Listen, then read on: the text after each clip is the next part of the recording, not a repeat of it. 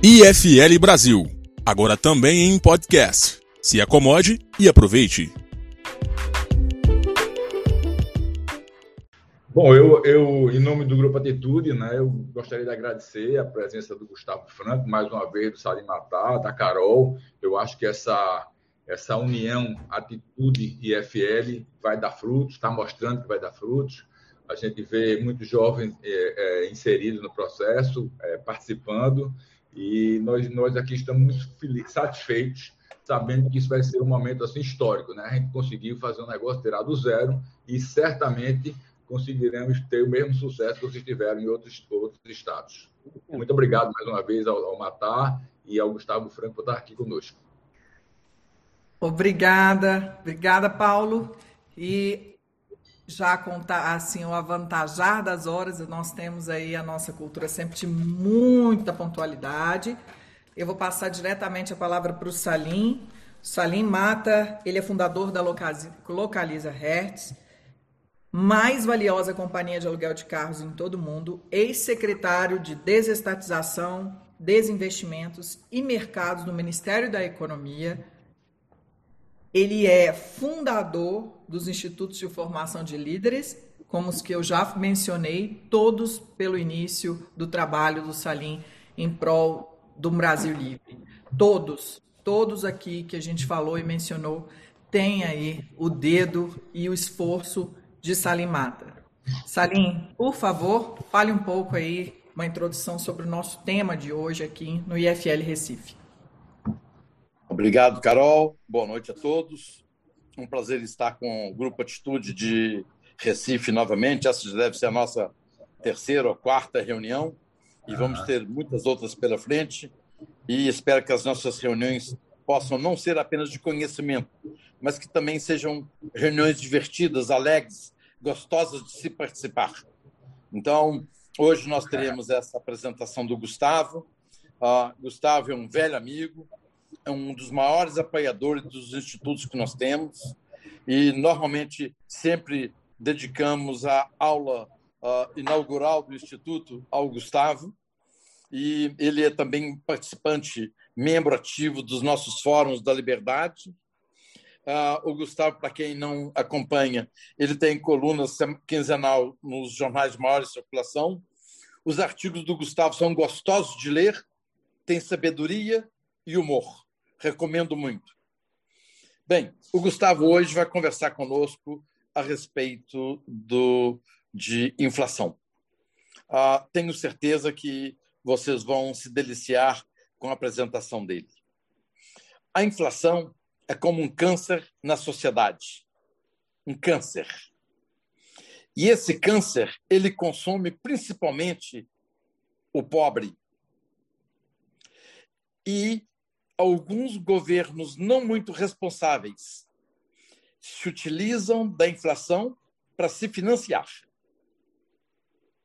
E a inflação, como resultado, pode colocar em risco a democracia, a segurança e até mesmo governos. Não vou ousar em falar muito sobre inflação, porque essa é a aula que nós receberemos do Gustavo. Gustavo, por favor, um, com a palavra. É, não, não é para o Gustavo, não, é para você, né, Carolina? Eu volto para você. É só para fazer aqui as honras de falar sobre a mini bio, mini mesmo. A gente teve que fazer uma mini bio aqui Gustavo tem muito mais, mas somente para vocês conhecerem, a gente falou um pouquinho no convite, mas só abrindo oficialmente que Gustavo Franco é doutor em Economia Internacional e História Econômica pela Universidade de Harvard, professor da PUC Rio de Janeiro, sócio da Rio Bravo Investimentos, ex-presidente do Banco Central, integrou a equipe responsável pela criação e pela implantação do Plano Real. Gustavo, por favor, converse um pouco hoje com a gente. Obrigada, Salim. Boa noite, Carol, Salim, demais amigos. É, muito obrigado pela, pela oportunidade, pelo privilégio de dialogar com vocês.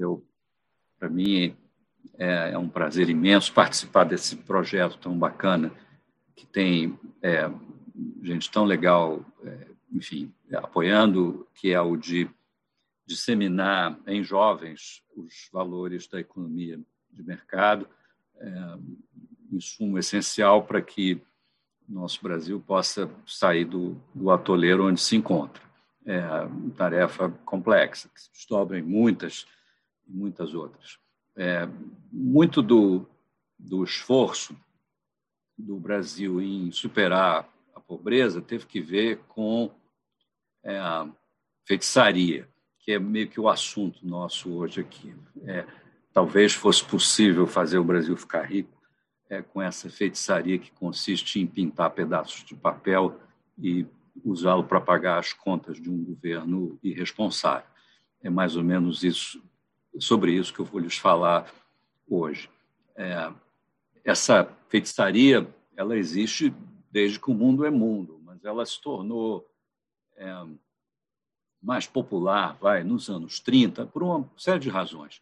É, decorrentes do fato que o mundo abandonou a moeda mercadoria, descobriu a moeda fiduciária, a moeda papel moeda, e uma invenção que a humanidade aprendeu a dominar, uma invenção assim perigosa e interessante, é, com enorme potencial, como sei lá, a energia atômica. Mas a humanidade também pode fazer grandes bobagens com a energia atômica, como a gente sabe, e com a moeda fiduciária foi parecido.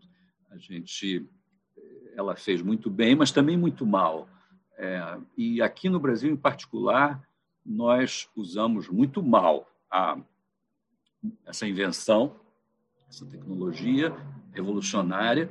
É, e o meu penúltimo livro, que chama-se A Moeda e a Lei, ela, ele é uma história dessa trajetória do Brasil e do papel moeda é, no período é, que começa em 1933 em particular e vai até 2013.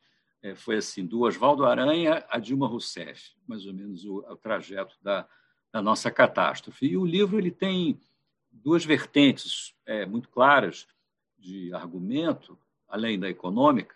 Uma é a jurídica, é, é, coisa que eu aprendi em Brasília. Se você, você fica meio advogado quando volta de Brasília, porque é, precisa fazer as coisas muito certinho, de acordo com os cânones do Estado de Direito, é, e, e aí é super interessante recompor a, a decadência da moeda no Brasil através das leis que determinaram que assim fosse.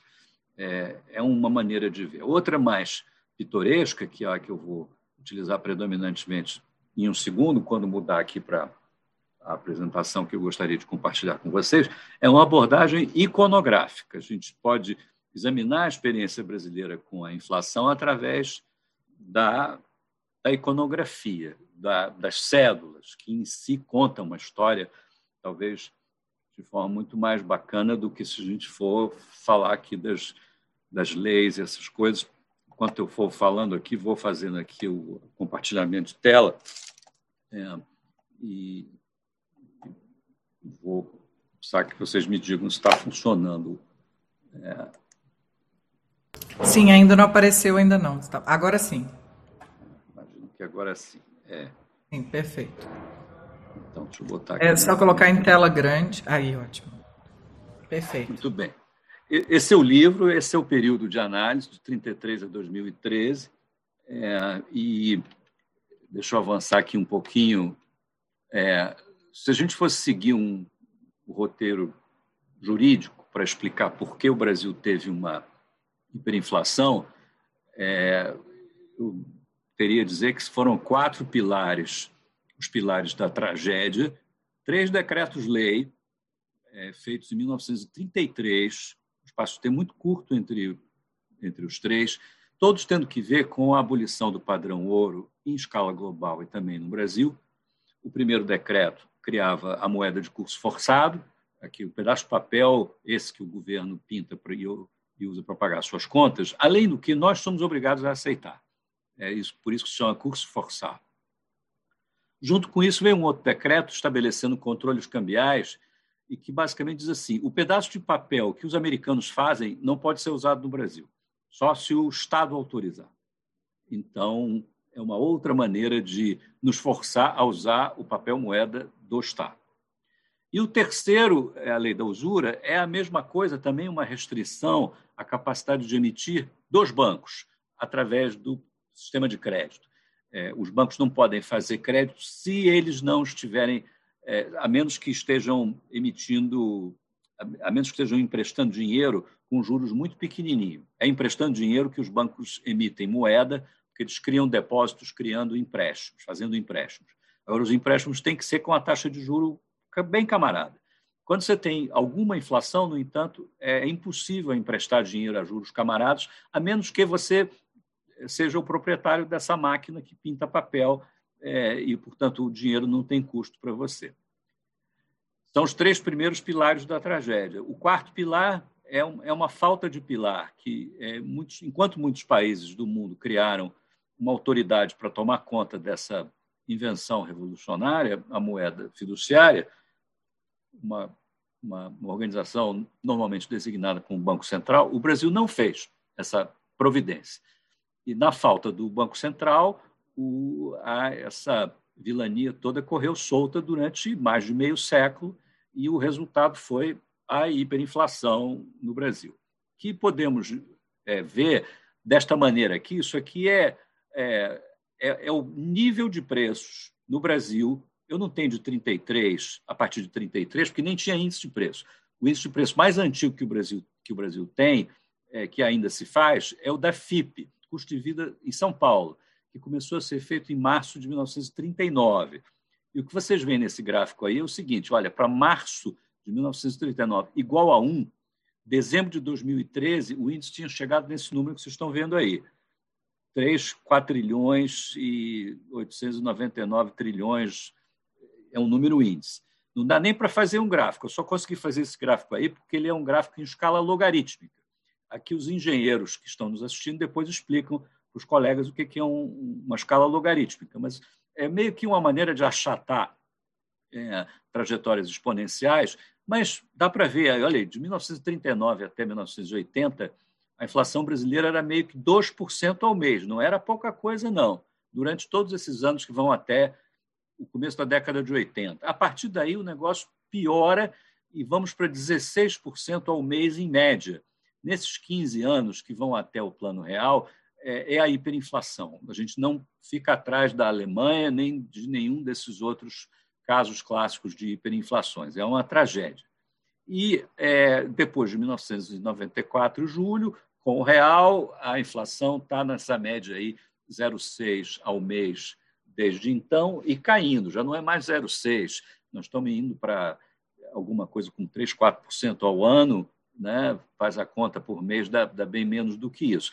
Isso é uma maneira de ver a experiência que a gente teve com a moeda fiduciária. Outra, que é também extraordinária, nenhum outro país tem esse tipo de experiência, é o, as mudanças de padrão monetário que o Brasil experimentou a partir de 1942, foram oito padrões monetários. Se contar o mil réis, que era o que tinha antes do Cruzeiro de 42, foram nove. É, nove é, padrões monetários em 80 anos, ou oito em 50, é um absurdo, na verdade, é uma vergonha. É, e por que, que se fazia isso? Tem essa história de.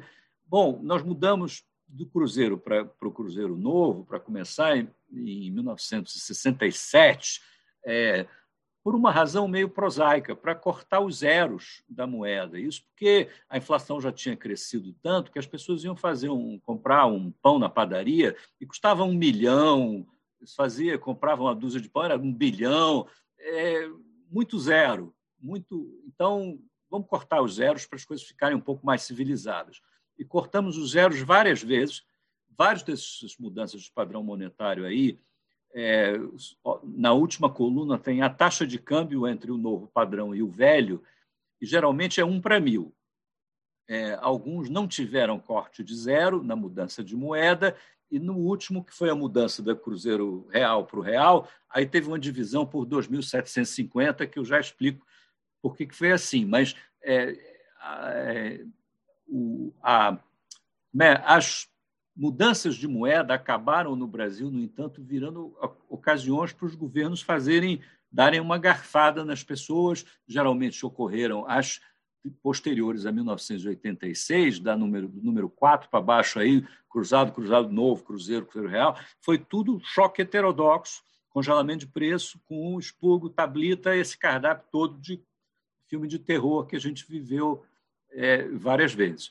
É, vamos ver o, visual disso, já que o jurídico disso é, é trágico. Mas nenhum outro país teve uma experiência como essa. Quem lembra da inflação, em geral, lembra muito mais das bagunças referentes às mudanças de moeda do que propriamente a, do, também junto com a experiência da inflação em si, de fazer supermercado, da pressa que era, de eh, gente nova que está nos assistindo, muitos não lembram, mas quem hoje tem muito cabelo branco era jovem naquele tempo ia com a família no supermercado e, e ficava chocado com aquela bagunça que era fazer compra rápido antes do, das coisas aumentarem de preço. Enfim, é, essa experiência, uma maneira de documentar, deixa eu ir para o visual aqui, isso aqui é a Alemanha. É, a Alemanha, diferente do Brasil, não cortou zeros da sua moeda e teve uma inflação parecida. Então, mais para o fim da hiperinflação alemã, o, o, aquela fotografia ali do canto dos meninos apontando para aquele monte de dinheiro ali, aquele monte ali é um dólar. Tá? É, se um, um dólar custa é, um trilhão é, e você só tem cédulas que vão até, sei lá, 100 mil ou um milhão, a quantidade de cédulas que você precisa para compor um bilhão, um trilhão, que às vezes é o que custa um pão, é uma loucura. Vejam esse tipo de imagem.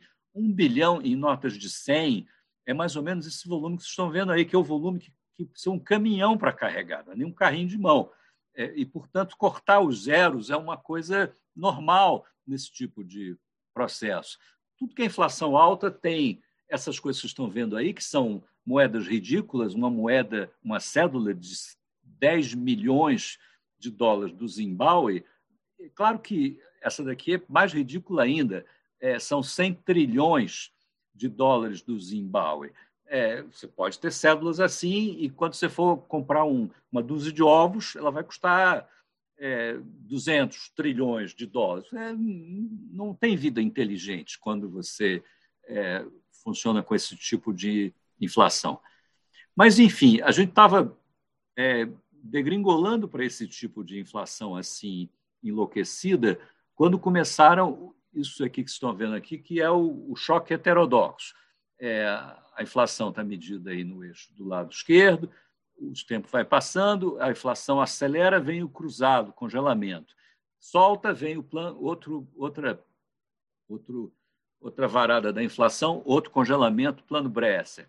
É, na hora que solta, vem o verão, é, o plano verão, é, que é outro congelamento, depois o plano Collor, que não foi um congelamento, foi também um congelamento, junto com o confisco de ativos, é, e foi ali, logo antes do plano Collor, que o Brasil teve o maior índice de inflação mensal, os raiozinhos são os congelamentos, os, as nuvenzinhas verde, reforma monetária, é, o, como é o relâmpago ali, é o, é o, é o confisco. É, e ainda teve o Collor 2, que foi um congelamento em 91, é, com tablita vetor e essas coisas todas. É, essa é uma história mais recente da nossa hiperinflação. Eu queria sem que vocês percam de vista esses números aí, a inflação acumulada nos 15 anos anteriores ao Plano Real, 24 trilhões e isso aí por cento, e é, esse 2,7 quatrilhões é também cruzeiros de 1942, a taxa de câmbio entre o cruzeiro de 42 e o, e o real. Em 1942, quando começou essa bagunça de verdade, é, o, o Cruzeiro substituiu o Mil Réis, tinha 56 tipos diferentes de cédulas em circulação, 33 delas emitidas pelo Tesouro, 14 pelo Banco do Brasil em várias das suas encarnações e sete tipos emitidos pela Caixa de Estabilização, que foi uma, um currency bond que o Brasil teve logo antes aí da, da, da Grande Depressão. É, naquele tempo, as cédulas tinham é, marca d'água, uma espécie de carimbo ali no, no, no, no noroeste da nota, é, ali 500, elas eram assinadas uma a uma pelo ministro da Fazenda, são uma cédula assinada de 500 mil réis. Quando veio em 1942 o Cruzeiro, a família era essa aí, a cédula de um tinha o almirante Tamandaré, a cédula de mil, que demorou um certo tempo para ser emitida, tinha o Cabral, uma nota muito popular, é, que recebeu esse carimbo redondo aí e virou um cruzeiro novo em 1967. Naquele tempo, ainda tinha uma coisa escrita na nota que é ilustrativo e revelador, que, que a nota tem escrito uma coisa assim: se pagará ao portador desta a quantia de, e aí tem o, o, o, o valor do pedacinho de papel, que é um valor puramente nominal. E é curioso que é uma promessa de pagamento que você pra, paga com o próprio instrumento. Portanto, é uma promessa redundante e que não tem nenhum valor, já que não tem nenhuma alusão nesse tipo de dinheiro ao poder de compra dele, que depende da quantidade que o governo fabrica. É, também não adianta, no próprio, no próprio cédula do Cabral, foi abandonada essa ideia de que será uma promessa de pagamentos, é, e tem ali mil cruzeiros, valor legal, que é o, o, o que aquilo é. Quantos, quantos pedacinhos de pão você compra com isso aí, não se sabe. É, a família inteira de notas do padrão monetário Cruzeiro Real de 1967, essa que vocês estão vendo aí, carimbaram cédulas que já existiam. A nota de mil passou a ser um, a nota de 500 passou a ser meio, e a gente chegou a ter aqui uma cédula de um centavo, que foi a nota, a cédula de 10 cruzeiros de 1942, que, é como perdeu três zeros, passou a ser um centavo de 1967. É, Tiradentes, que era 10 mil, perdão, que era 5 mil, virou 5, e Santos Dumont, que era 10 mil, virou, virou 10. Carimbos desvalorizam o dinheiro. O Cruzeiro Novo, de, perdão, de 1967, ele, em 1970, voltou a se chamar Cruzeiro. E aí passou a ter essas cédulas mais moderninhas, desenhadas por um famoso designer brasileiro, Aloysio Magalhães, já falecido. Ele desenhou algumas poucas cédulas é, dessa família, é, os de mais idade aqui entre nós lembrarão, esse padrão monetário cruzeiro de 1970, ele durou até o, o cruzado, de 86. É, o Cabral carimbado virou essa nota de um bonitinha, tinha 5, 10, 50 e 100. Aí o Aloísio morreu e tinha que fazer de valores maiores. Então fizeram uma de 100 num, com um desenho diferente para depois poder fazer de 200 e 500 e o processo, a bagunça é, continuar. É, e continuou. Do 500 foi para o 1000, que é o famoso Barão, que virou assunto do programa antigo do Jô Soares, que só gente da minha idade lembra. Rui Barbosa já teve uma nota de 10 mil, Oswaldo Cruz uma de 50, e JK, homenageado aqui com a nota de 100 mil.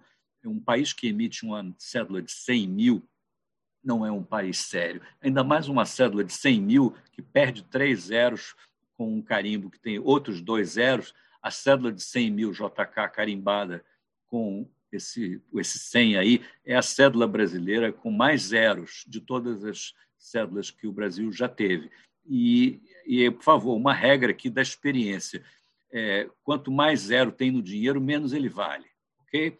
Então, é, é uma maneira de olhar para essa cédula aí que tem os cinco zeros do 100 mil e mais dois do carimbo, que são sete zeros. É, tragédia. O resto da família chegaram a emitir Rui Barbosa NES, é, é, esse, esse carimbo aí do, do JK, aliás, é o carimbo do Cruzado, é, e que, que, tirou três zeros do Cruzeiro que vinha lá de trás. É, Oswaldo Cruz também tem versão 50 mil, versão 50, JK 100 mil e 100, e aí começam é, novos heróis.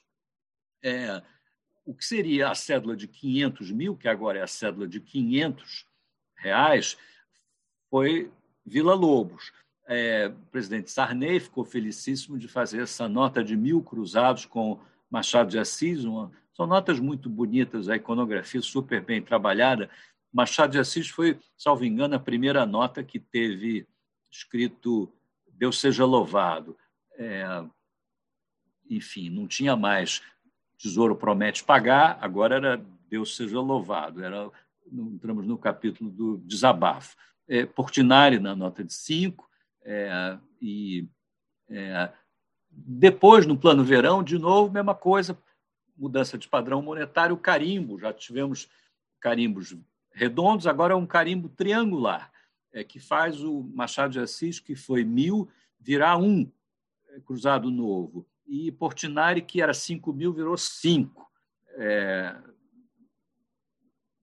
no, é, cruzados novos, né? cruzado, cruzado novo. É, lá, as costas da nota do Portinari bonitinhas, ele pintando uma, uma baiana e muita brincadeira em torno. É, essa capa do MED, é, uma brincadeira do, do Cildo Meirelles, que fez essa cédula de zero cruzeiro, impressa dos dois lados, litogravura impressa dos dois lados, sem dizer quantas o artista fez. Uma brincadeira de moeda de cédula de zero foi feita em outros países. Essa japonesa ficou famosa e a bagunça aqui continuou. O cruzado novo é, só teve uma cédula é, que não era carimbada e que foi nova, nova mesmo, do cruzado novo, que foi essa cédula, talvez a mais bonita de toda essa série, que tem a cara do Drummond. É, era tão bem trabalhado, a Casa da Moeda precisava de pelo menos uns seis meses para fazer uma pesquisa iconográfica bacana sobre o personagem e criar essas, essas cédulas assim tão, tão bonitas e que tinham que usar é, versões simplificadas, estilizadas do personagem, como essa caricatura do Drummond aí, como elemento de segurança da nota. Tem toda uma arte de fazer essa coisa. Depois do Drummond, aí já estamos no Cruzado Novo. Cecília Meirelles foi homenageada dos 100 Cruzados Novos. Quando chegou na hora de fazer o 200, a Casa da Moeda, pela primeira vez, disse: Eu não consigo fazer trabalho iconográfico de qualidade com essa qualidade, vou fazer uma cédula aqui meio embromada com elementos gráficos já existentes. Foi essa cédula de 200 cruzados novos, com a efígie da República e elementos gráficos que já estavam disponíveis anteriormente, é, que foi uma super queda de qualidade da iconografia usada no meio circulante brasileiro. Depois desses 200 cruzados novos, teve o, o 500 com Augusto Rusch, aí já são heróis nacionais assim menos conhecidos, é, e é, o carimbo retangular é o carimbo que veio com o plano Collor, que não cortou zero, mas mudou o padrão monetário. Foi um para um a conversão de cruzado novo para cruzeiros do Collor, carimbo retangular agora. E começa a, de novo a mesma farra. O Marechal Rondon vai para a nota de mil cruzeiros do Collor, cinco mil cruzeiros do Collor já não deu para fazer nada graficamente muito interessante, é, 10 mil é, e 50 mil é, já estou curioso de saber quantos que estão nos assistindo sabem quem são esses personagens da nota de 50 mil e de 10 mil. Está escrito ali embaixo, então fica fácil. Né? Mas é, Vital Brasil e Câmara Cascudo, ilustre é, maranhense, é, já estamos assim num, num, num, terreno de heróis nacionais muito, muito pouco conhecidos. Acho que nenhum país tem tantos heróis nacionais para preencher tantas cédulas se você tem uma hiperinflação. Então, a gente teve problemas. É, a nota maior que nós tivemos nessa experiência foi esta dos, do Mário de Andrade, que já era os, esses 500 mil cruzeiros do eram 500 mil cruzeiros do Collor e que nós já estávamos no é, governo Itamar, já era Fernando Henrique ministro, já éramos nós lá com ele e uma, uma coisa que a gente disse para o ministro que a gente não ia fazer de jeito nenhum era levar o Brasil à humilhação de emitir uma cédula de um milhão. Isso porque um país que emite uma cédula de um milhão não é um país sério. A gente já tinha dito isso de nós. É, não era possível dar evidência empírica e base a essa alegação. Então, mas para não emitir uma cédula de um milhão, tivemos que fazer um outro padrão monetário, o Cruzeiro Real que foi criado nessa ocasião aí, foi em 1993, salvo engano, e que pôs esse carimbo ver, é, redondo é, aí no Mário de Andrade, que passou a ser 500 cruzeiros reais e o jogo seguiu. Teve ainda é, carimbo na nota de 100 mil, é, na nota de 500, na, e tinha uma nota de mil cruzeiros reais, que seria uma nota de um milhão, com é, Anísio Teixeira, educador. Ele seria o homenageado na nota de um milhão se não tivesse havido a mudança de padrão para o Cruzeiro Real.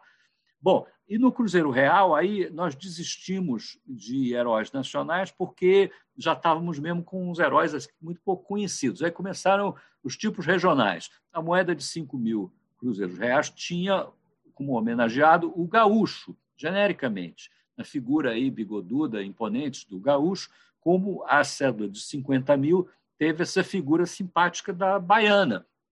É, uma, células muito bonitas, e como nós somos 27 estados, ainda teríamos outros 25 estados é, para explorar seus tipos regionais em cédulas. O dia chegaria do pernambucano, eu tenho certeza, não sei como seria a cara dessa cédula, mas seria simpático de imaginar como quem seria homenageado, de que jeito, mas não, vale um pernambucano, seria o conjunto. Aí a civilização pernambucana é mais complicado. Né? Tudo bem. É, mas não precisou. Quando o Plano Real veio, eu não vou entrar aqui nos detalhes da concepção, teve a URV, que foi essa coisa é, cerebrina, que foi uma espécie de dólar sintético, é, a, era uma unidade de conta estável, parecido com a UFIR, mas com uma conexão com a política cambial de tal sorte que parecia ser é, uma coisa ligada ao dólar, quando na verdade não era, mas é, a gente tinha anúncios e apregoamento de preços assim. Essa foto é, da, é de um quiosque que fica na beira da praia, aqui na frente da minha casa, de São Conrado. Uma semana depois da URV entrar em circulação, o pessoal que vendia coco já cotava o coco a uma URV equivalente a 700 cruzeiros reais, como é possível ver na, na tabuleta. Nunca esqueci, saí de Brasília com o pessoal me dizendo ah, esse negócio de URV é muito complicado, ninguém vai entender. E aí chega, olha para. Chega no Rio, vê essa, essa tabuleta aí do, do coco e diz, não, o pessoal entende muito mais do que as pessoas acham que as pessoas entendem das coisas em Brasília. Brasília é Brasília. Bom, a URV, vou poupar você dos detalhes, tinha um problema logístico interessante que dessa vez não dava para carimbar é, o real é, a URV variava de acordo com a inflação todos os dias e a cotação da URV em cruzeiros reais era mais ou menos a cotação do dólar. E quando chegou no quarto mês de vida da URV, a URV valia 2.700 e qualquer coisa, 2.700 é, cruzeiros reais. Na hora de fixar, na hora de, na verdade, estabelecer, mudar o nome da URV para real e, e, e soltar o, a criatura, é, tinha que adotar como paridade entre o Cruzeiro Real e o novo padrão monetário, o real, a cotação da URV naquele dia, naquele dia é, que foi a véspera do dia 1 de julho de 1994. Estamos a poucos dias de fazer aniversário o Plano Real, aí, que não é ainda os 30 anos, mas está chegando. É, e aí o problema era que, bom, quando você divide um, por mil, né, troca um padrão monetário pelo outro, dividindo por mil, é só cortar três zeros.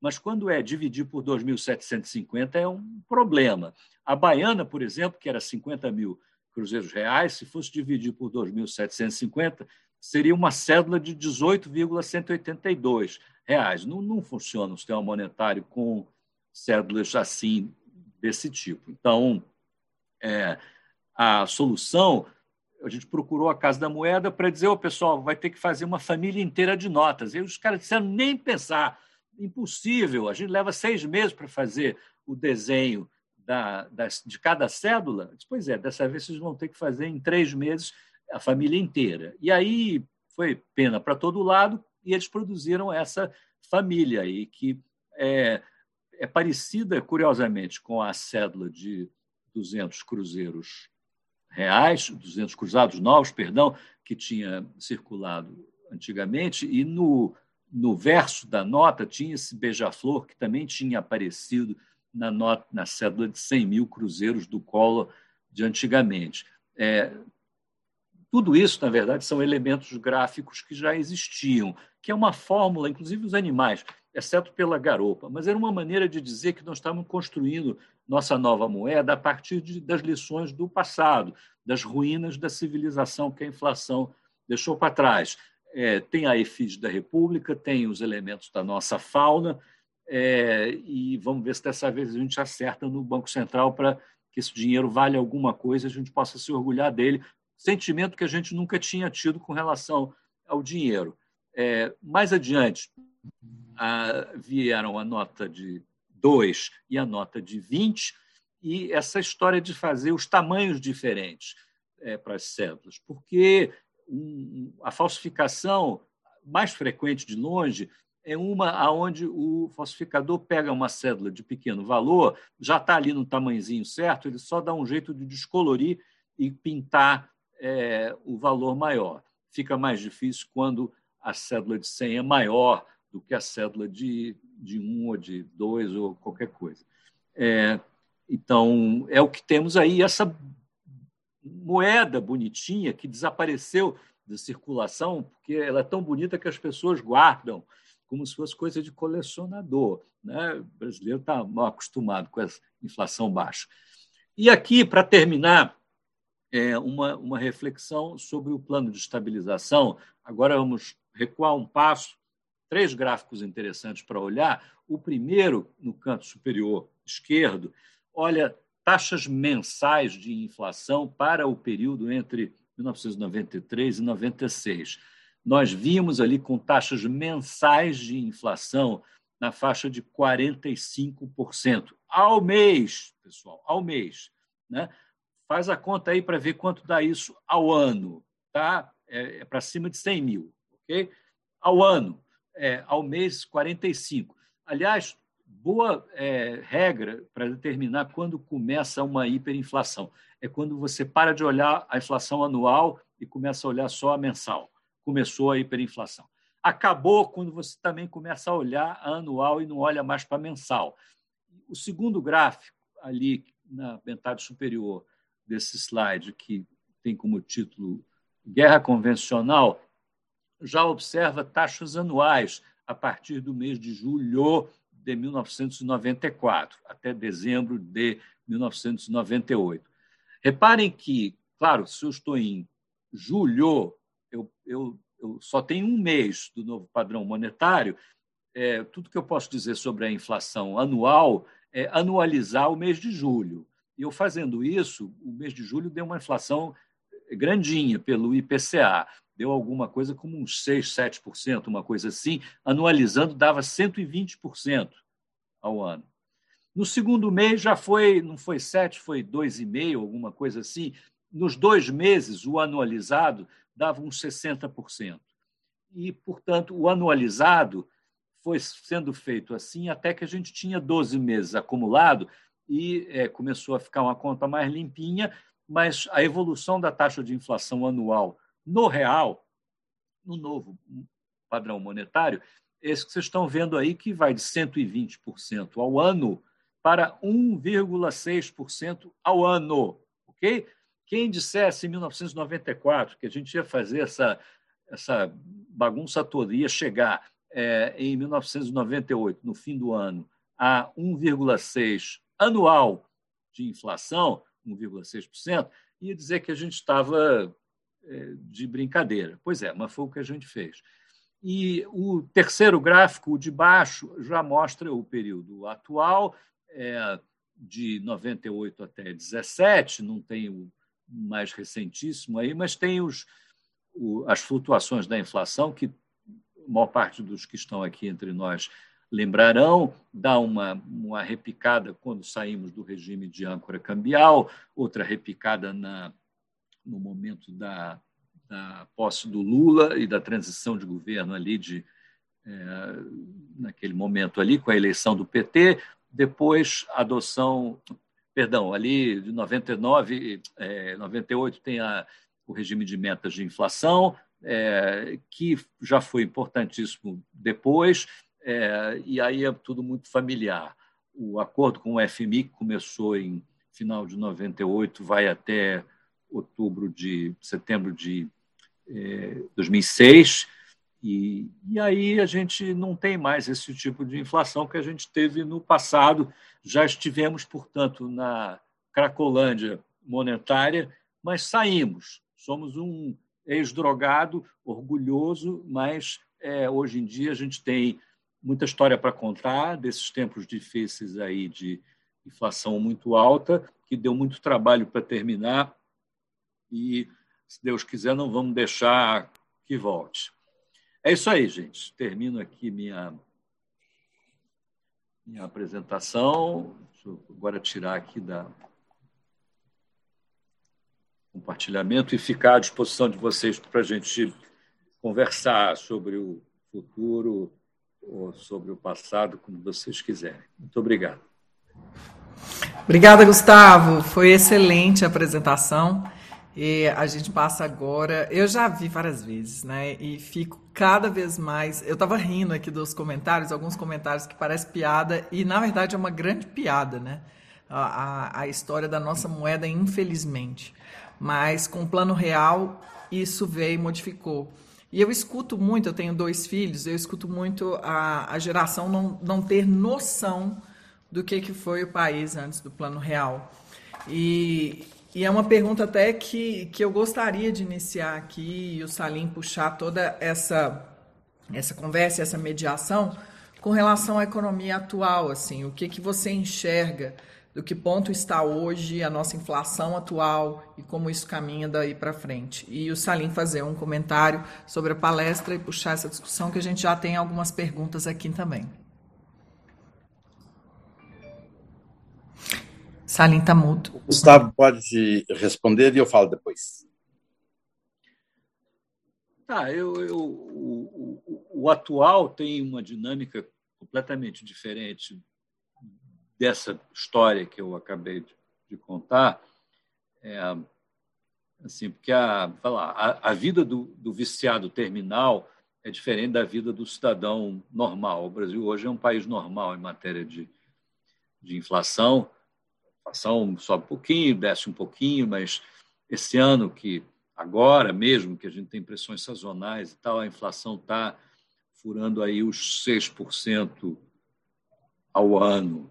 Né? Parece um número michuruca perto do, disso tudo que a gente acabou de ver, mas, é, mas não. É, ele, nós estamos num outro estágio da existência onde a gente precisa tomar conta dessa, sei lá, é, é, é, é diferente, mas é muito parecido, é, e o fato de ter sido drogado no passado torna o país muito vulnerável a, a uma recaída, que pode ser catastrófica e muito rápida.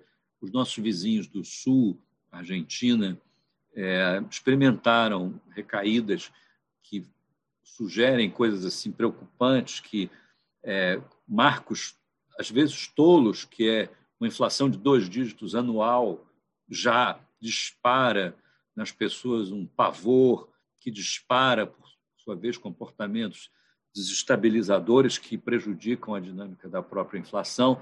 E aí eles chegaram a, a algumas leituras de três dígitos ao ano, aí o negócio descontrola completamente. Então, a gente é, tem que monitorar coisas assim bem mais finas do que teve que monitorar no passado. E está tudo bem. Acho que estamos. O, o segredo para terminar com a doença, e por isso estou tranquilo hoje, é o fortalecimento institucional da instituição responsável por é, evitar os excessos do passado. Nós aprendemos muito com os excessos, como eles são originados, é, e tem uma instituição hoje cuja função é tomar conta, evitar é, que é, ocorra algo parecido, com toda a memória de todas as trampolinagens feitas no passado. É, é o Banco Central. Então, enquanto o Banco Central estiver ali fazendo seu, seu dever, eu estou tranquilo. Obrigada, Gustavo. Salim? Bem, é, essa palestra do Gustavo é irretocável. Recomendo muito a leitura desse livro, A Moeda e a Lei. Não se impressionem com a grossura do livro, mas o livro é divertido. Mostra a grossura do livro, Gustavo. De lado, tá lá. Mas o livro é divertido, vocês vão gostar, ok?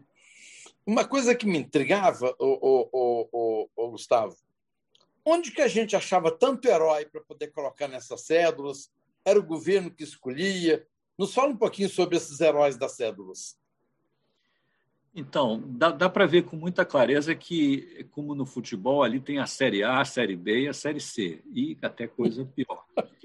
É, a gente já estava indo ali na Série C e tinha uns, enfim, uns casos curiosos que era assim, teve, eu vi casos de receber no Banco Central representantes de uma família de pessoas que queriam homenagear um parente ilustre, assim, um desembargador de não sei aonde e tal, e ninguém nunca tinha ouvido falar, mas a família queria homenagear esse personagem numa cédula. Aí você perguntava, mas o que mesmo ele fez e tal, e no fundo você acabava dando bola preta para um candidato a herói. Né? É, isso era muito feio. Né? E pior ainda do que isso é quando a gente, então, que está dando tantas bolas pretas a candidatos a herói, vamos escolher aqui alguém legal, que a gente gosta, que, enfim, todo mundo vai gostar, a gente vai procurar a família, o cara diz, não, não, não, não quero essa homenagem, não para depois é, ficar a minha cara lá num dinheiro que não vale nada, a cara do meu avô aqui num dinheiro que não vale nada, ganhar um carimbo, e o pessoal escreve besteira na cela. Não, não, não, quero não. Então, aí, aí ferrou. Aí que você ou, ou moraliza o negócio ou. E, Gustavo, a segunda coisa é o seguinte: muitas pessoas não têm noção da origem da inflação onde fica a responsabilidade de um processo inflacionário? Ele parte do cidadão, que o cidadão é gastador, ou alguém que gasta mais do que arrecada e que acaba tendo que imprimir ou fazer coisas que não devia e gera um processo de descrédito da moeda. Conta para nós, por favor. Então, Salim, outro dia eu tive que fazer um negócio dificílimo para economista, que foi fazer um, o pessoal chama de aulão, preparativos para o Enem. Né? E aí tive que explicar para adolescentes exatamente isso aí que você perguntou, que é a coisa mais difícil do mundo. É você explicar o que é a inflação. A inflação é a perda de poder de compra da moeda. A inflação não é o aumento de preço. Quando você diz a inflação é o aumento generalizado de preço, você confunde o sintoma com a doença, e localiza erradamente o agente do processo, que não é a pessoa que aumentou o preço, portanto, é o errado é o empresário, a maquininha, é o, como é o oligopólio maligno, imperialista. Não. A inflação é a perda do poder aquisitivo da moeda. Da moeda. Que você mede fazendo uma pesquisa de orçamentos familiares, sabendo quantas pessoas uma família de classe média por exemplo, de 1 a 40 salários mínimos, faz a pesquisa, chega lá a média do que, as pessoas gastam em cada coisa da sua cesta de consumo e manda uma vez por semana uma pessoa ir do supermercado e ver os preços dessas coisas todas. Compara os preços e calcula a taxa de aumento dos preços. Essa taxa de inflação é uma proxy da perda de poder aquisitivo da moeda. Agora, o fenômeno é monetário sua origem é monetária. E quem é o dono da companhia de pintura que, que compra papel e pinta esses desenhos e heróis e nos obriga a aceitar esses pedaços de papel por valores aviltados? É o governo, é o Estado. É, o Estado pode fazer muitas coisas. Eu não sei como seria se não fosse assim, tá? mas que é uma violência, é, tudo bem. É, é como o mundo civilizado é, concebe e desenha o dinheiro. Eu não sei se teria outro outra fórmula de fazer e não acredito em Bitcoin. Quem estiver pensando em Bitcoin, tira essa. Já tem pergunta. é, então, essa, esse é o jeito. é, é moeda fiduciária é, administrada por um banco central responsável com a sabedoria acumulada por 300 anos de experimentação é, nesse assunto é, e nós estamos chegando lá agora, tá? Então, mas sim, é o Estado que faz a bagunça quando faz errado, mas quando faz direito está ok. É, é, é para isso que o Estado devia existir, para fazer direito. É, temos uma pergunta, Salim e Gustavo, da Vitória Nadal. Vitória, abre o seu áudio aí para fazer pergunta para gente. Oi, boa noite, gente. Tudo bom? Estão me ouvindo? Não, estamos te ouvindo. Tá, então, eu tenho uma pergunta. É bem em questão de, de atualmente mesmo, o que está acontecendo, que já é possível observar os efeitos da injeção de dinheiro na economia, né, aqui no Brasil, por causa da pandemia. Teve, e com isso aumenta a inflação. E, e assim, é, apesar de que o governo ele tem uma meta de inflação, né, o Banco Central, até eu queria perguntar como é que funciona bem isso, mas eu queria saber, assim, é, o Banco Central aumentou a taxa de juros para controlar a inflação, e com isso diminui o consumo da população, e, enfim, tudo isso é uma bola de neve para uma crise financeira. O que, que vocês imaginam que pode acontecer agora? E o que, que pode ser feito para evitar? Obrigada, Vitória. Bom, vamos lá. O, o, o governo tem contas a pagar, tem obrigações conosco, obrigações com a cidadania, que vão além de manter o poder de compra da moeda e a defesa nacional e outras tantas coisas pelas quais o governo deve zelar. É, e a pandemia trouxe desafios extraordinários que resultaram, sei lá, em dinheiro para comprar vacina ou botar dinheiro no sistema público de saúde e, ao mesmo tempo, ajudar as pessoas que, é, enfim, foram seriamente atingidas pelas medidas de confinamento. É, no mundo inteiro foi assim. É, os governos tiveram que gastar dinheiro para resolver os problemas da sociedade. É, e cada governo resolve de um jeito essa solução. É, não tem meio que uma receita, que é meio que sei lá, é uma emergência. É, pensa no país que precisa lutar uma guerra, é, precisa é, alocar recursos, arrumar dinheiro, comprar coisas e organizar. É um desafio logístico, financeiro, monetário gigante. E precisa fazer isso, precisa arrumar dinheiro ou se endividando, ou fabricando papel pintado, ou cobrando impostos. Não tem outro jeito. É alguma mistura dessas soluções aí.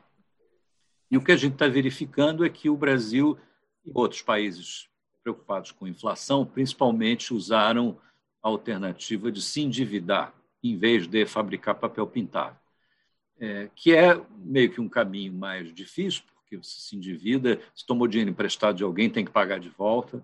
Né? Quando você pinta pedaço de papel, você tem que pagar ninguém. Né?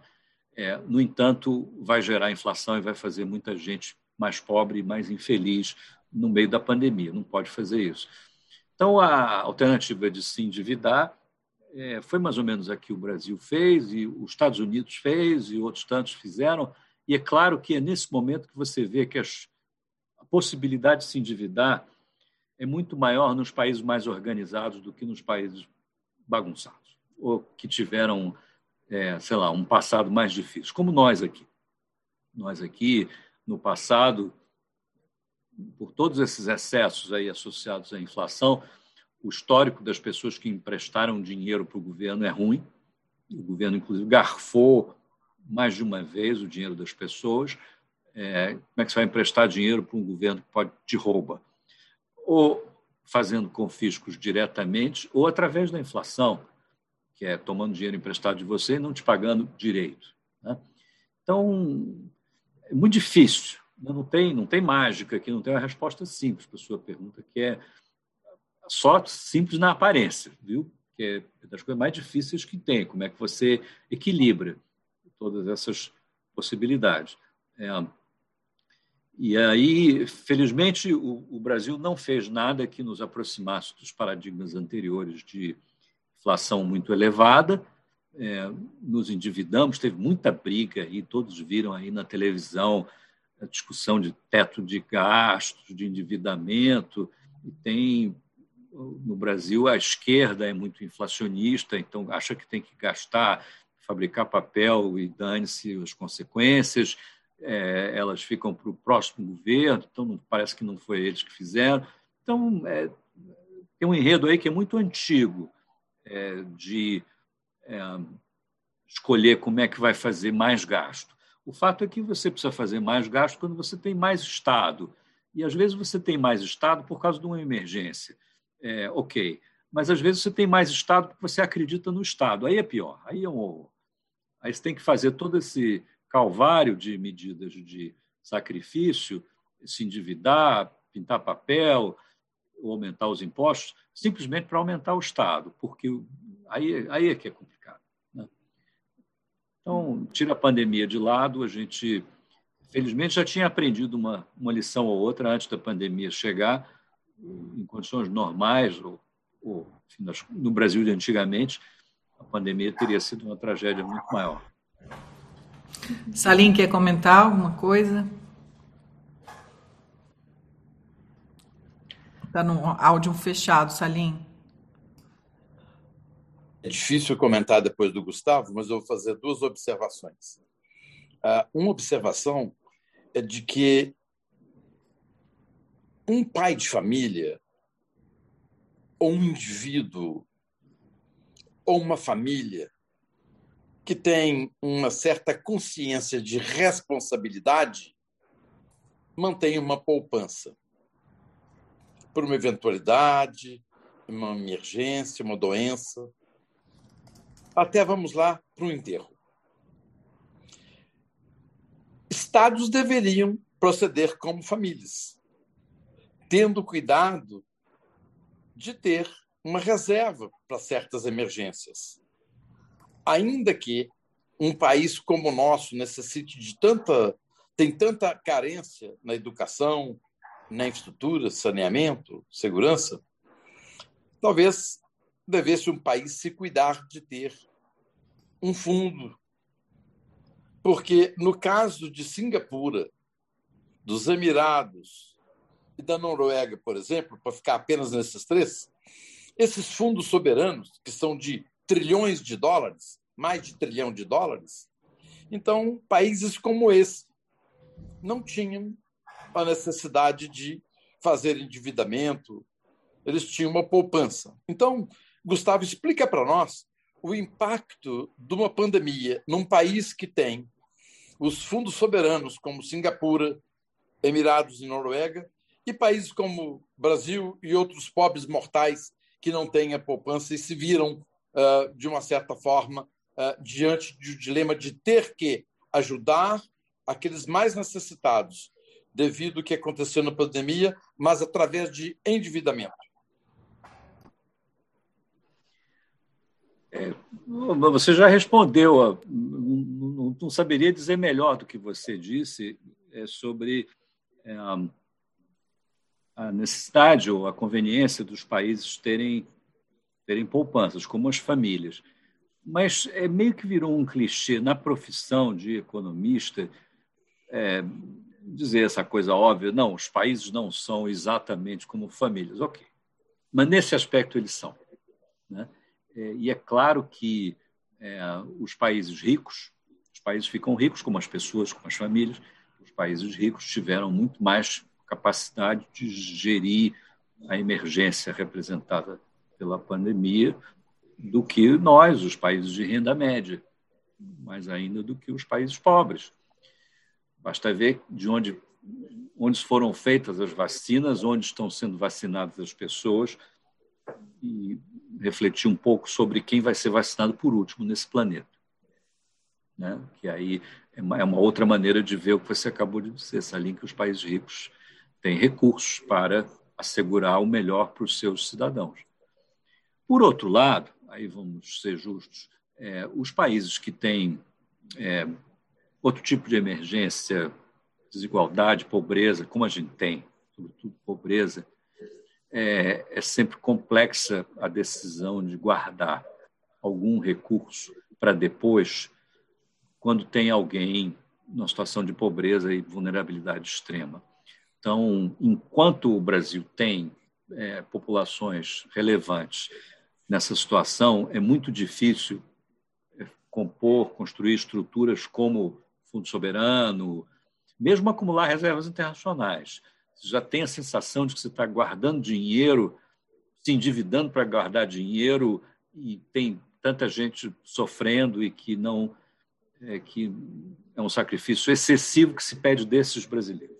Então, é, depois, mas não precisava nem guardar poupança, bastava não ter tanta despoupança, ou seja, não se uhum. endividar uhum. tão alucinadamente, porque na hora que você precisa se endividar para ter uma é, resolver uma emergência, você já utilizou a sua capacidade de endividamento para fazer alguma coisa que você não precisava fazer. É, é mais o nosso caso. Né? É, nos endividamos muito para fazer Brasília, para fazer um monte de coisa que não precisava fazer, submarino nuclear, né? coisa. Né? E aí, na hora que a gente precisa se endividar para comprar vacina, hum, fica achando que é caro. Né? É, então, é, prioridades são importantes, a sociedade deve escolher, a democracia deve funcionar nessa ocasião, onde as prioridades nacionais precisam ser refletidas nas políticas públicas pela manifestação democrática da sociedade que vem no parlamento, vem no orçamento, é, vem de alguma escolha democrática que o, que o país fez, que é uma maneira reconhecidamente imperfeita, como a gente sabe, de, de fazer escolhas, mas elas são talvez as melhores que a gente é capaz de fazer em situações difíceis e de conflito de interesse, que é o que é o dia a dia da vida pública, você sabe bem disso, Salinha, é complicado. A gente Concordo, tem Gustavo. Eu só queria complementar aqui é, o seguinte: que governar é alocar recursos. O Brasil tem uma arrecadação fenomenal. O problema é que esses recursos são muito mal alocados uma má alocação de recursos foi utilizada, está sendo utilizada em pagar as contas do gigantamento do Estado. A outra coisa é que nós fazemos alocações que eu diria que são muito discutíveis. Você citou aí o exemplo do submarino nuclear, 16 bilhões ah, de dólares, que é muito dinheiro, mas ainda tem outras. Tem algumas estatais dependentes que custam anualmente 22 bilhões aos pagadores de impostos. Nós damos subsídios, tipo, por exemplo, já existe uma zona franca, franca de Manaus há 40 e tantos anos, e até hoje não se conseguiu desenvolver a Amazônia. Então, são 350 bilhões anual de subsídio. Então, na realidade, nós temos feito algumas apostas, algumas alocações errôneas, que deu exatamente num país que chegou a um nível de endividamento, e eu vi hoje, o endividamento do Brasil chegou a 5 trilhões 171 bilhões. Então, esse tipo de endividamento faz com que o, Brasil, o país tenha que, da carga tributária arrecadada, uma boa parte vai para juros, e com isso ah, com um elevado endividamento, isso reduz a capacidade do país de investir. Então, concordo com você, eh, os países têm que cuidar ah, das suas, ah, dos seus necessitados, mas a responsabilidade dos governantes não é de um ou de dois ou de três governos. Se o Brasil estivesse hoje num padrão de endividamento mais baixo, nós enfrentaríamos a pandemia de peito aberto, sem problema nenhum o problema é que o nosso endividamento já é estratosférico. Então, os governos não têm feito, ao longo desses anos, não têm feito o correto dever de casa e sempre transferindo a bola para frente, o endividamento maior para o próximo governo. Então, concordo perfeitamente com o que você disse. Obrigado. Obrigada, Salim. Eu adicionei aqui o Arthur Rosenblit. Ele quer fazer uma pergunta também. Obrigado, Carol. Prazer aqui estar com vocês. Obrigado, Salim, Gustavo. Vou direto à pergunta, né? Gustavo, é, quanto você acha, na tua opinião, né, que esse aumento de juros é, que a gente está vendo agora do Banco Central, quanto você acha que é uma questão técnica para impedir esse repique aí de inflação e quanto é do trauma, né? A minha sensação é que o Brasil parte muito rápido para o remédio de aumentar juros, né? E, antes até de checar outras alternativas como país, né? A gente está vendo aí um, um, repique inflacionário nos Estados Unidos e em nenhum momento, inclusive foi falado pelo Powell e o chairman do Fed, que não vai ser aumentado os juros. E aqui a gente já parte para aumentar juros, me parece muito rápido. Isso é uma questão de trauma, há, uma, há algum ponto técnico que a gente pode implementar para que a gente não prejudique a economia e não seja tão assim voraz nessa única solução, como se fosse uma única solução né, de, de freio de inflação? Obrigada, Arthur. Obrigado, pessoal. É, é a única solução. É, não, não, tem outra. É, e é preciso ser vista no contexto do regime de metas, que já estabeleceu uma mecânica de consenso, de formação de expectativas que se alimenta de uma fórmula mais ou menos conhecida e esperada de política monetária e que a pior coisa que o Banco Central poderia fazer a essa altura da vida é sair dessa, dessa fórmula bem sucedida por qualquer teoria de que dá para fazer diferente. Não, desculpa, não dá não. Não vamos perder tempo com isso. Quem diz que pode fazer diferente está mentindo, tá? Não acredito. É, é, e essa história, não, tem inflação do tipo A, do tipo B, do tipo C. Eu acho que só tem inflação de um tipo, é do tipo ruim, tá? As outras inflações, é como se tivesse remédios diferentes para esses outros tipos de inflação. Não, desculpa, não tem.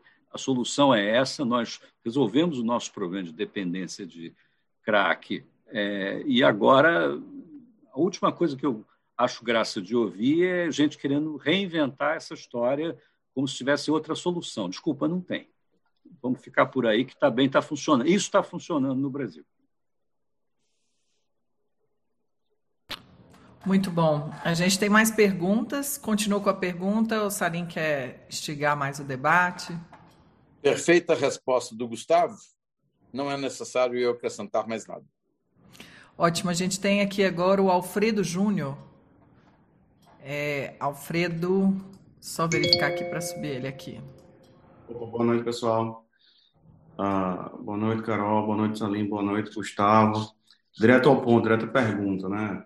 É, no mundo cada vez mais conectado, né? E cada vez mais descentralizado também, e com a globalização sendo tão natural nas nossas vidas e das futuras gerações, você vê alguma possibilidade do surgimento de uma moeda, talvez não universal, mas uma moeda menos centralizada nos países e controladas por governos e mais uh, controladas por protocolos e, e, tecnologias e com poder mais na mão das pessoas propriamente dito? Não, não perca seu tempo com isso, ok? Nós estamos caminhando há mais de algum, alguns séculos numa direção, amadurecemos um saber, eu acho que bastante razoável, sobre moeda, bancos centrais, e estamos experimentando é, alternativas que têm a ver com inovações e novas tecnologias. É, nada disso vai reinventar é, essa trajetória que a gente fez é interessante especular, verificar, enfim, no que a tecnologia pode nos permitir fazer melhor o que a gente já faz.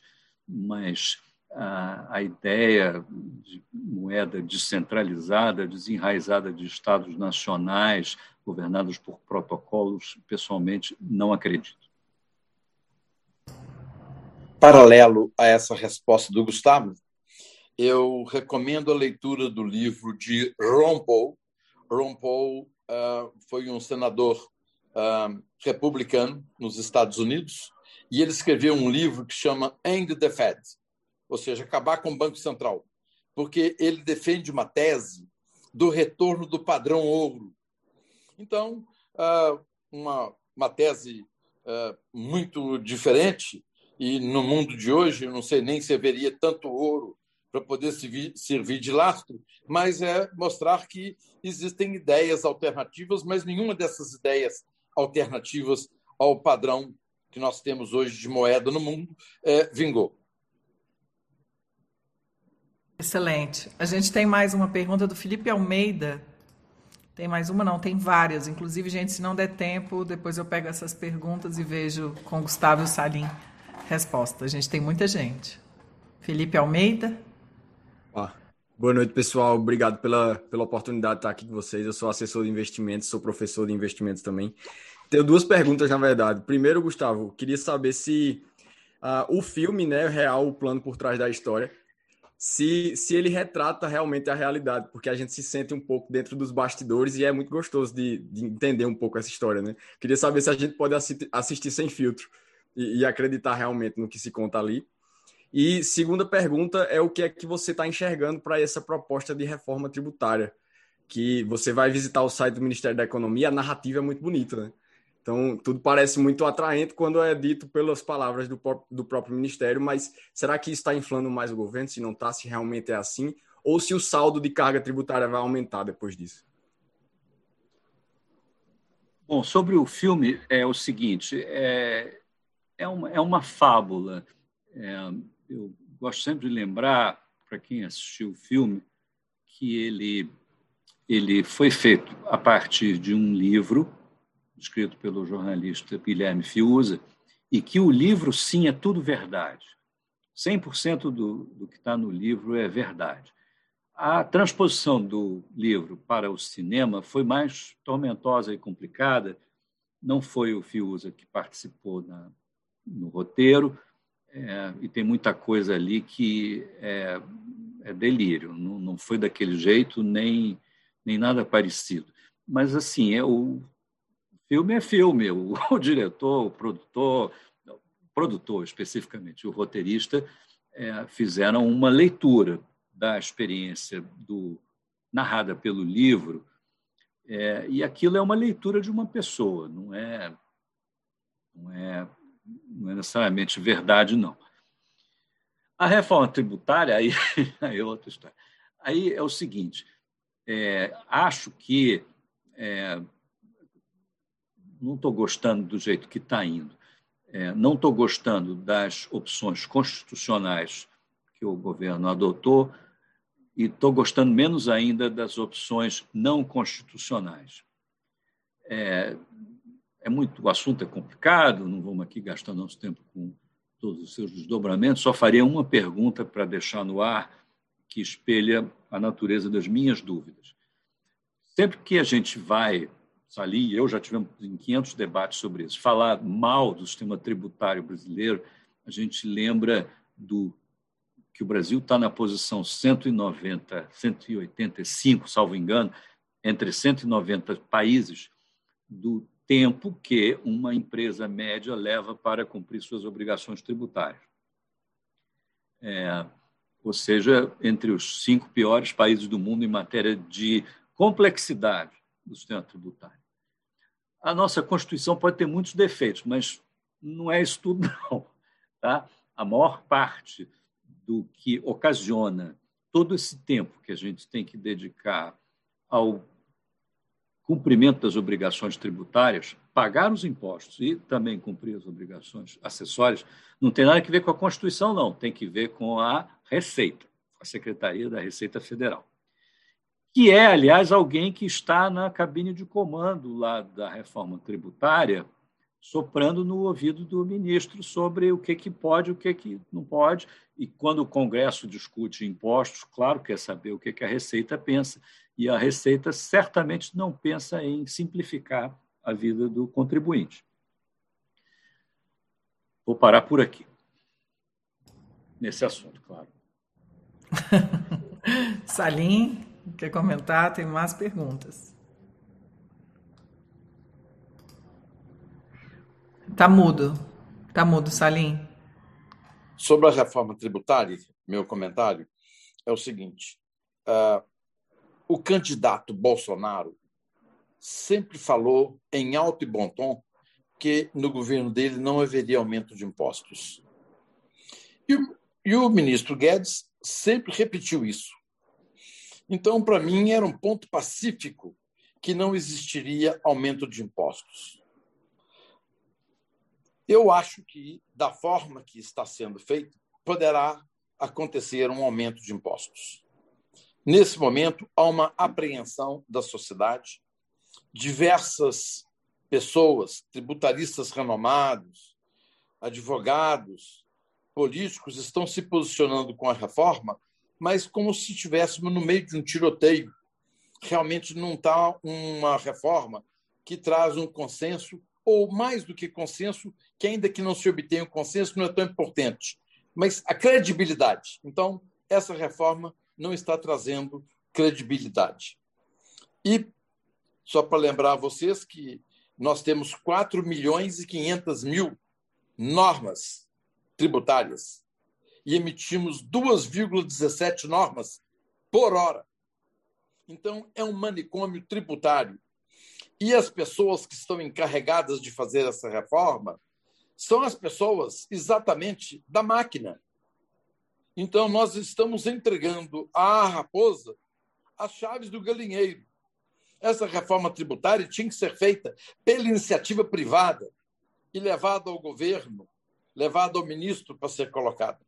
Uma reforma tributária que parte do governo, que parte da máquina, boa coisa não é. Estou muito cético.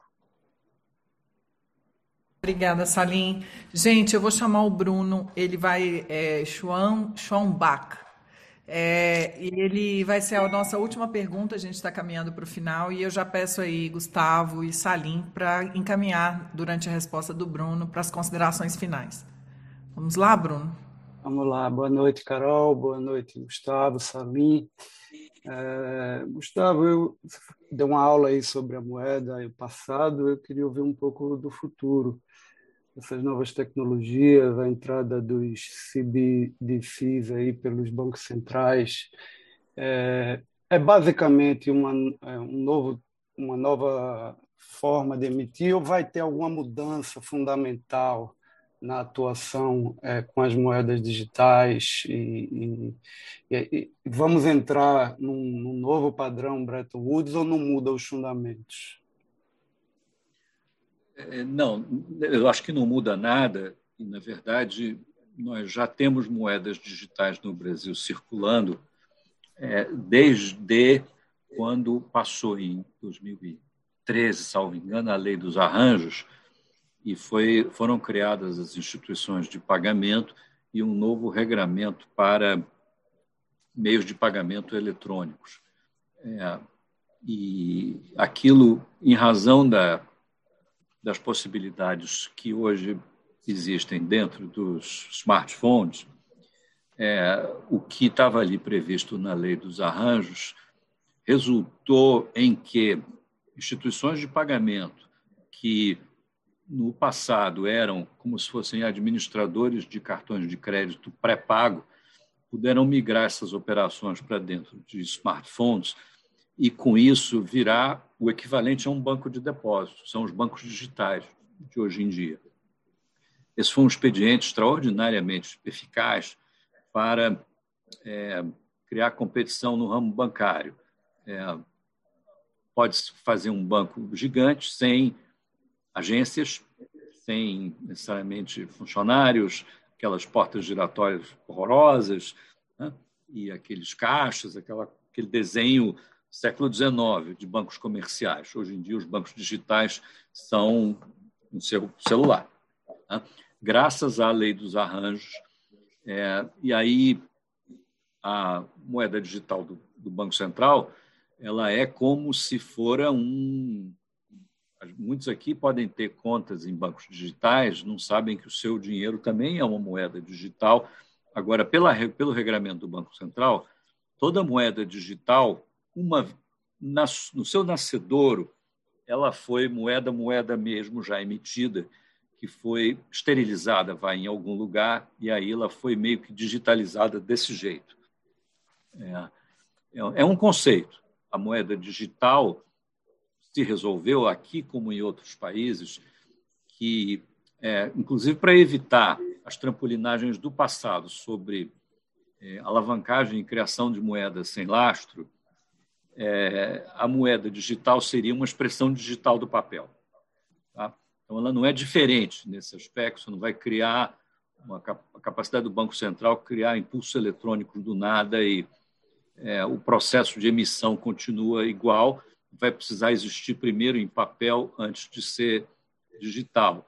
Isso pode ser abreviado de tal sorte que o papel nunca chegue a ser fabricado. É, ok, mas o processo é semelhante, é, apenas mais, mais rápido. É, eu não creio que afetará a política monetária de um jeito muito relevante, é, mesmo que, e, e, é um cenário que já hoje é possível de se vislumbrar, que o, a CBDC brasileira possa ser uma espécie de conta corrente do cidadão no Banco Central. Hoje a gente tem tecnologia para fazer isso, uma moeda, sei lá, tokenizada é, é, de uso geral e que o Banco Central é o, é o gestor. É, mas não sei se isso vai acrescentar grandes coisas ao que a gente já tem, quando é, o que tem sido mais interessante como inovação mundo afora no meu, no meu modesto entendimento, é, são sistemas de pagamento. E aqui o, Banco, o Brasil, o Banco Central, fez uma coisa extraordinária, que foi o PIX, é, e tem um zilhão de questões de concorrência envolvidas no, no PIX, é, uma das quais, que aliás eu vou aqui levantar para o meu amigo Salim comentar, que eu não sei se se deu conta, é que o PIX é uma estatal que é uma coisa organizada pelo Banco Central e que tem um valor como empresa, como no passado tiveram o CETIP, a Bovespa, a BMF, a B3, muito valor. É um clearing que está debaixo dessa estrutura, que é o PIX, que é criada pelo Banco Central. Teve muita discussão com os bancos para ver quem ia ser o dono desse brinquedo. Né? É, e é do Banco Central. Vale um bom dinheiro, é uma super estatal, e, e um problema de privatização dificílimo, porque todo mundo está gostando do Pix, porque, sabe por quê? Porque é de graça. Todo mundo gosta de uma coisa gratuita. Né? É, a cobrança para fazer um Pix é tão pequenininha, não é isso? Que se a sua namorada não te liga de volta, você manda um Pix para ela. Amor, que que você... né? É, é, com coisas gratuitas acontece esse tipo de coisa. Muito bem. Se o Pix não for do Banco Central e não, não for mais esse gratuito, quanto vai cobrar e de que jeito? Né? É uma pergunta. Lembra isso a gente vê depois. O essencial foi criar, é, não precisou gastar muito dinheiro para criar, é, é, gastar praticamente nada fora do orçamento usual do Banco Central e se fez uma gigantesca criação de valor se daqui a uns anos forem privatizar esse troço, serão, serão bilhões de. É, e foi criado um valor criado como assim, quando o Estado empresário faz, acerta a mão, faz coisas desse tipo. É, mas é um monopólio. Né? É um, na China é um duopólio, porque tem duas empresas que prestam esse serviço, e o Brasil estava caminhando nessa direção é, não é mais um duopólio na chamada adquirência, que são, enfim, empresas que fazem é, as maquininhas nas lojas e leem os cartões e fazem a interface entre o digital e o, e o dinheiro de papel e bancário. É, é, e tem um histórico muito complexo de problemas de concorrência envolvendo é, a adquirência e a nossa autoridade de concorrência, que é o CAD, CAD começou a conversar com o Banco Central anos atrás e essa conversa gerou colaboração. E uma das dos produtos mais relevantes dessa colaboração foi não apenas a atuação do Banco Central como autoridade de concorrência é, no ambiente de cartões de crédito, de débito e crédito, é, onde o Banco Central já fez um monte de coisa boa, é, como também a criação do PIX, que já é quase uma atuação empresária do Banco Central, é, ao qual eu não tenho nenhum reparo. É, foi muito bom, é, não, não incomodou ninguém como um aumento da, do Estado, não custou dinheiro, só gerou bem. É, intervenção estatal boa é assim, quando não custa caro e só gera coisa boa. Mas é raro, né? É isso. Vamos lá, Salinha, as considerações finais agora, para a gente caminhar. Já são 20 horas e 30 minutos, nós somos ah, conhecidos pela nossa pontualidade.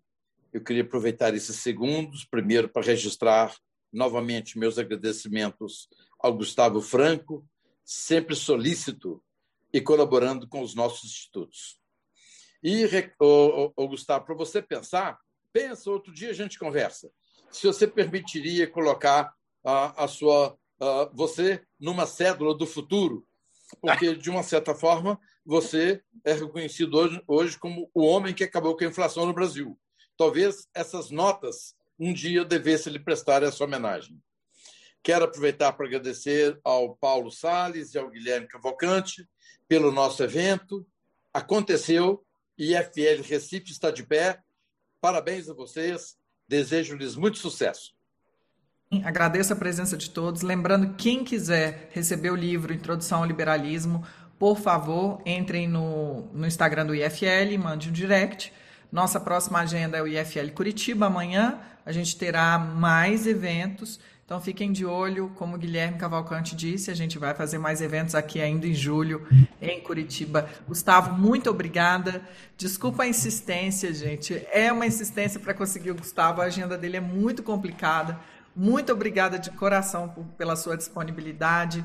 E eu gostaria só que você falasse do livro novo e que a gente vai ter que trazer o Gustavo de novo, gente. Ele tem um livro fantástico que eu estou na minha wish list para comprar. Então, é, é, eu, eu esperava, Carol, que você me desse essa possibilidade de dizer antes de terminar que isso tudo é meu penúltimo livro. Esse, Tem o, o último, que é esse aqui, chama-se Lições Amargas, e é, é, é, sobre a atualidade. Então, é, é, bem mais polêmico, se é que é possível. É, eu queria agradecer a vocês pela hospitalidade, pela gentileza, Salim, pela homenagem. No futuro não vai ter cédula, então já não, vou, não vamos nem ter esse problema. É, e e fazer meus votos de muito sucesso aos empreendedores aí de Recife que estão se unindo em torno dessa iniciativa. Tem muito para trabalhar. É, a gente começa a mudar o Brasil é dentro de casa, à nossa volta. É, essa é uma lição importante. Então, ocupem aí o, o território, trabalhem direito, que a coisa vai crescendo assim. Quando você menos percebe, está gigante. Né? Então, parabéns a todos aí, felicidades, contem comigo, tudo que precisarem. É, Salim e eu aqui estamos juntos nessa. E boa noite a todos, muito obrigado.